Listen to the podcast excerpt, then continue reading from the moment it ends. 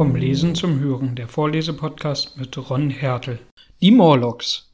Es mag Ihnen sonderbar erscheinen, aber es dauerte zwei Tage, ehe ich den neu gefundenen Schlüssel auf den offenbar richtigen Wege weiter verfolgen konnte. Ich empfand einen eigenartigen Widerwillen gegen diese bleichen Wesen. Sie hatten genau die blasse Farbe der Würmer und Wesen, die man in zoologischen Museen in Spiritus aufbewahrt sieht und sie waren bei der Berührung schlüpfrig kühl. Vermutlich rührte mein Widerwillen zum großen Teil von dem sympathischen Einfluss der Eloi her, deren Ekel vor den Morlocks ich nun zu begreifen begann.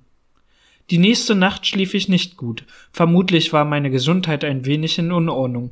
Mich bedrückten Zweifel und Verwirrung. Ein oder zweimal hatte ich eine Empfindung intensiver Furcht, für die ich keinen bestimmten Grund finden konnte.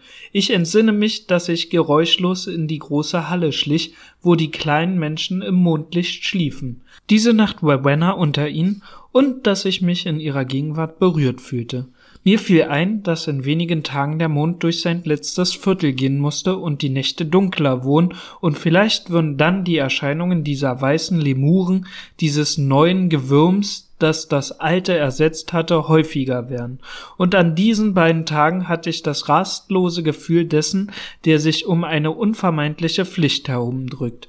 Ich war überzeugt, dass ich die Zeitmaschine nur wieder erlangen konnte, wenn ich kühn in dieser unterirdischen Geheimnisse eindrang.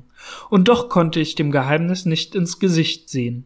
Wenn ich nur einen Gefährten gehabt hätte, dann wäre es anders gewesen, aber ich war so furchtbar allein und selbst in das Dunkel des Brunnens hinunterzusteigen fürchtete ich mich.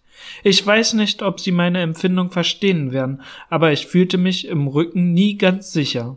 Vielleicht war es die Rastlosigkeit, diese Ungewissheit, was mich auf meinen Forschungsausflügen immer weiter ins Land trieb. Als ich südwestlich auf das steigende Land zuging, das jetzt Cumberwood heißt, in der Richtung auf das Bernstein des 19. Jahrhunderts bemerkte ich sehr fern einen gewaltigen Grünbau von anderem Charakter als alles, was ich bisher gesehen hatte.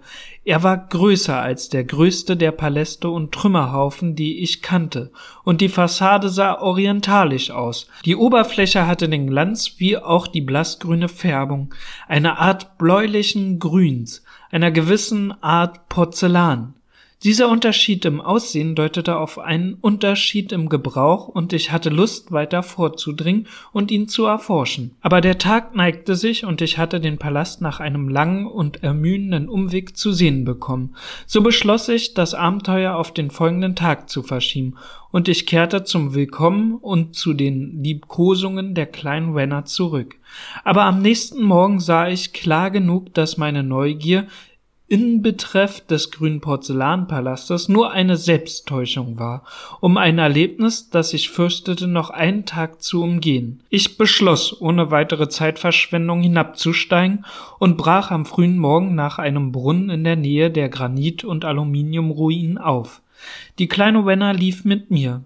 Sie tanzte bis zum Brunnen an meiner Seite, aber als sie sah, dass ich mich über die Mündung beugte und hinabsah, war sie seltsam fassungslos. Adieu, kleine Wenner, sagte ich und küsste sie, und dann stellte ich sie nieder und begann nach den Kletterhaken über die Brustwehr zu tasten. Ein wenig hastig, kann ich bekennen, denn ich fürchtete, der Mut könne mir schwinden. Zuerst sah sie mir entsetzt zu, dann stieß sie einen jämmerlichen Schrei aus, lief auf mich zu und begann mit ihren kleinen Händen an mir zu ziehen. Ich glaube, ihr Widerstand gab mir gerade Kraft weiterzusteigen. Ich schüttelte sie ab, vielleicht ein wenig rau, und im nächsten Augenblick war ich im Schlund des Brunnens. Ich sah ihr zerquältes Gesicht über die Brustwehr und lächelte, um sie zu beruhigen. Dann musste ich auf die wackligen Haken achten, an denen ich hing. Ich hatte einen Schacht von vielleicht 200 Metern hinunterzuklettern. Der Abstieg geschah mittels Stangen aus Metall, der in der Brunnenwand staken, und da sie für die Bedürfnisse eines viel kleineren und leichteren Geschöpfs bestimmt waren, so ermüdete mich das Klettern bald und ich bekam Krämpfe. Und es war keine einfache Ermüdung. Eine der Stangen bog sich plötzlich unter meiner Last und warf mich fast in die Tiefe hinab. Einen Moment hing ich an einer Hand und nach dieser Erfahrung wagte ich nicht wieder auszuruhen. Obgleich mich Arme und Rücken bald scharf schmerzten, kletterte ich doch mit der raschesten möglichen Bewegung weiter. Als ich nach oben sah, sah ich die Öffnung als eine kleine blaue Scheibe, in der ein Stern zu sehen war, während der kleinen Rennerkopf als ein schwarzer runder Vorsprung erschien. Der stoßende Schall einer Maschine unten wurde lauter und ausdrucksvoller.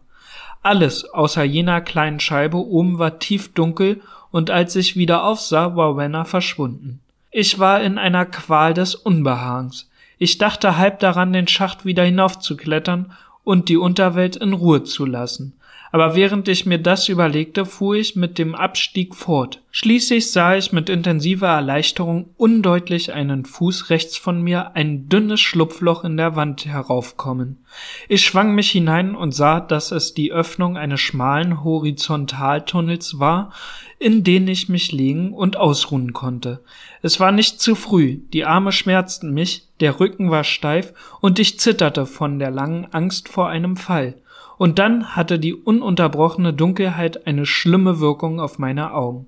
Die Luft war vom Schwirren und Stoßen der Maschinerie erfüllt, die in den Schacht Luft hinunterpumpte. Mich störte eine weiche Hand auf, die mein Gesicht berührte. Ich fuhr im Dunkeln hoch, griff nach meinem Streichhölzern, entzündete eins und sah drei gebückte weiße Geschöpfe, ähnlich dem, das ich über der Erde in der Ruine gesehen hatte, eilig vor dem Lichte fliehen. Da sie hier unten in einem Dunkel lebten, das mir undurchdringlich schien, so waren ihre Augen genau wie die Pupillen der Tiefseefische abnorm groß und empfindlich, und sie reflektierten auch das Licht ebenso. Ich zweifelte nicht, dass sie mich in jener strahlenlosen Finsternis sehen konnten, und sie schienen sich abgesehen von dem Licht durchaus nicht von mir zu fürchten aber sobald ich ein Zündholz anstrich, um sie zu sehen, flohen sie unverzüglich und sie verschwanden in dunkle Kanäle und Tunnels, aus denen mich ihre Augen auf die unheimlichste Art anglänzten. Ich versuchte sie anzurufen, aber ihre Sprache war offenbar anders als die der Oberweltmenschen. So blieb ich also meinen eigenen hilflosen Bemühungen überlassen, und noch jetzt dachte ich an Flucht vor der Erforschung. Aber ich sagte mir, jetzt bin ich drin und als ich mich den Tunneln entlang tastete, merkte ich, dass der Maschinenlärm lauter wurde. Alsbald wichen die Wände von mir fort und ich kam auf einen weiten, offenen Platz, und als ich ein zweites Zündholz anstrich, sah ich, dass ich in eine weite, überwölbte Höhle getreten war, die sich hinter dem Bereich meines Lichtes wieder ins tiefste Dunkel streckte. Was ich von ihr sah, war so viel, wie man bei brennendem Streichholz sehen kann. Meine Erinnerung ist natürlich unbestimmt. Große Formen wie riesige Maschinen erhoben sich aus dem Dunkel und warfen groteske schwarze Schatten in die gespenstische Morlocks vor dem Lichtschein flohen. Es war dort nebenbei sehr heiß und drückend, und ein matter Geruch von frisch vergossenem Blut lag in der Luft. Eine Strecke in der Zentralhalle hinunter stand ein kleiner Tisch aus weißem Metall, der scheinbar mit einem Mahl bedeckt war. Die Morlocks waren auf jeden Fall Fleischesser. Ich entsinne mich, dass ich mich gleich fragte, welches große Tier überlebt haben könnte, um die rote Keule zu liefern, die ich sah. Alles war sehr undeutlich der schwere Geruch, die großen, unklaren Formen, die ekelhaften Gestalten, die in dem Schatten lauerten und nur auf das Dunkel warteten, um wieder zu mir zu kommen. Dann brannte das Streichholz ab, senkte mir die Finger und fiel. Ein sich ringelnder roter Fleck in der Schwärze. Ich habe seither daran gedacht, wie besonders schlecht ich für ein solches Unternehmen ausgerüstet war. Als ich mich mit der Zeitmaschine aufgemacht hatte, hatte ich es in der absurden Annahme getan, die Menschen der Zukunft würden uns in allen Vorrichtungen unendlich voraus sein. Ich war ohne Waffen, ohne Medizin, ohne irgendetwas zu rauchen. Zur Zeiten entbehrte ich den Tabak furchtbar, selbst ohne genug Streichhölzer gekommen. Wenn ich nur an einen Kodak gedacht hätte, ich hätte den Blick in die Unterwelt in eine Sekunde aufnehmen und in Muße untersuchen können. Aber so stand ich nur mit den Waffen und Kräften da, die mir die Natur verliehen hatte, mit Händen, Füßen und Zehen, die und vier Sicherheitszündhölzer blieben mir noch. Ich fürchtete mich zwischen all diesen Maschinen im Dunkeln vorzudringen, und erst mit meinem letzten Lichtschein entdeckte ich, dass mein Vorrat an Streichhölzern bald erschöpft war. Es war mir bis zu diesem Moment nie eingefallen, dass ich mit ihnen sparen müsste, und ich hatte fast die halbe Schachtel damit verschwendet, dass ich die Oberweltler erstaunte, denen Feuer etwas Neues war. Jetzt hatte ich, wie gesagt, noch vier, und so wie ich im Dunkeln stand, berührte eine Hand meine.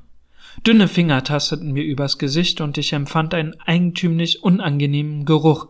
Ich meinte, ich hörte das Atmen von einer Herde dieser furchtbaren kleinen Wesen um mich.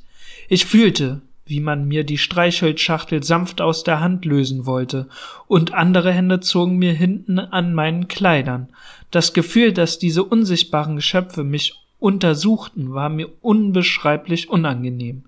Mir wurde im Dunkeln sehr lebhaft klar, dass ich gar nichts von ihrer Art zu denken und zu handeln wusste. Ich schrie sie an, so laut ich konnte. Sie fuhren auseinander und dann konnte ich fühlen, wie sie sich mir wieder näherten. Sie packten mich kühner und flüsterten sich sonderbare Laute zu. Mir schauderte heftig und ich schrie noch einmal, ziemlich misstönt. Diesmal waren sie nicht so ernstlich erschreckt und sie stießen einen wunderlichen lachenden Laut aus, als sie zu mir zurückkehrten. Ich will gestehen, ich hatte furchtbare Angst. Ich beschloss, noch ein Streichholz anzuzünden und unter dem Schutz seines Scheins zu fliehen. Ich tat es, und indem ich das Flackern durch ein Stück Papier aus meiner Tasche verlängerte, vollzog sich mein Rückzug bis zu dem engen Tunnel. Aber kaum hatte ich ihn betreten, als mein Licht ausgeblasen wurde, und in der Finsternis hörte ich die Morlocks wie Wind unter Blättern rascheln und wie Regen klatschen, als sie mir nachliefen. Im Nu war ich von vielen Händen gepackt und es war kein Zweifel, sie versuchten mich zurückzuziehen. Ich strich ein neues Streichholz an und schwenkte es vor ihren geblendeten Gesichtern. Sie können sich kaum vorstellen, wie ekelhaft unmenschlich sie aussahen. Diese blassen, kinnlosen Gesichter und großen, lidlosen, rötlich-grauen Augen, als sie so in ihrer Blindheit und Verwirrung starrten. Aber ich wartete nicht, um zu schauen, sage ich Ihnen. Ich wich wieder zurück, und als mein zweites Streichholz zu Ende war, strich ich mein drittes an. Es war fast abgebrannt, als ich die Öffnung in den Schacht erreichte. Ich legte mich am Rand nieder, denn der Stoß der großen Pumpe unten machte mir schwindlig. Denn tastete ich seitwärts nach den Haken, und in dem Moment wurde mein Fuß von hinten gepackt und ich wurde heftig zurückgerissen. Ich zündete mein letztes Streichholz an und es ging sofort aus. Aber ich hatte jetzt die Hand an den Klettergriffen und indem ich gewaltsam austrat, machte ich mich aus den Griffen der Morlocks los und kletterte rasch den Schacht hinauf. Während sie zu mir aufspähten und blinzelten, nur ein kleines Geschöpf folgte mir eine Strecke weit und trug fast meinen Stiefel als Trophäe davon. Der Aufstieg schien mir endlos, mit den letzten zwanzig oder dreißig Fuß überkam mich eine tödliche Übelkeit. Es machte mir die größte Schwierigkeit, nicht den Halt zu verlieren. Die letzten paar Meter waren ein furchtbarer Kampf gegen diese Schwäche. Mehrere Male schwamm mir der Kopf, und ich hatte alle Empfindungen des Feinds. Schließlich aber kam ich irgendwie über den Brunnenrand und stolperte aus der Ruine in den blendenden Sonnenschein. Ich fiel aufs Gesicht. Selbst der Boden roch frisch und sauber. Dann erinnerte ich mich, wie Wenner mir Hände und Ohren küsste und ich die Stimme anderer unter den Eloy hörte. Darauf war ich eine Zeit lang ohne Besinnung.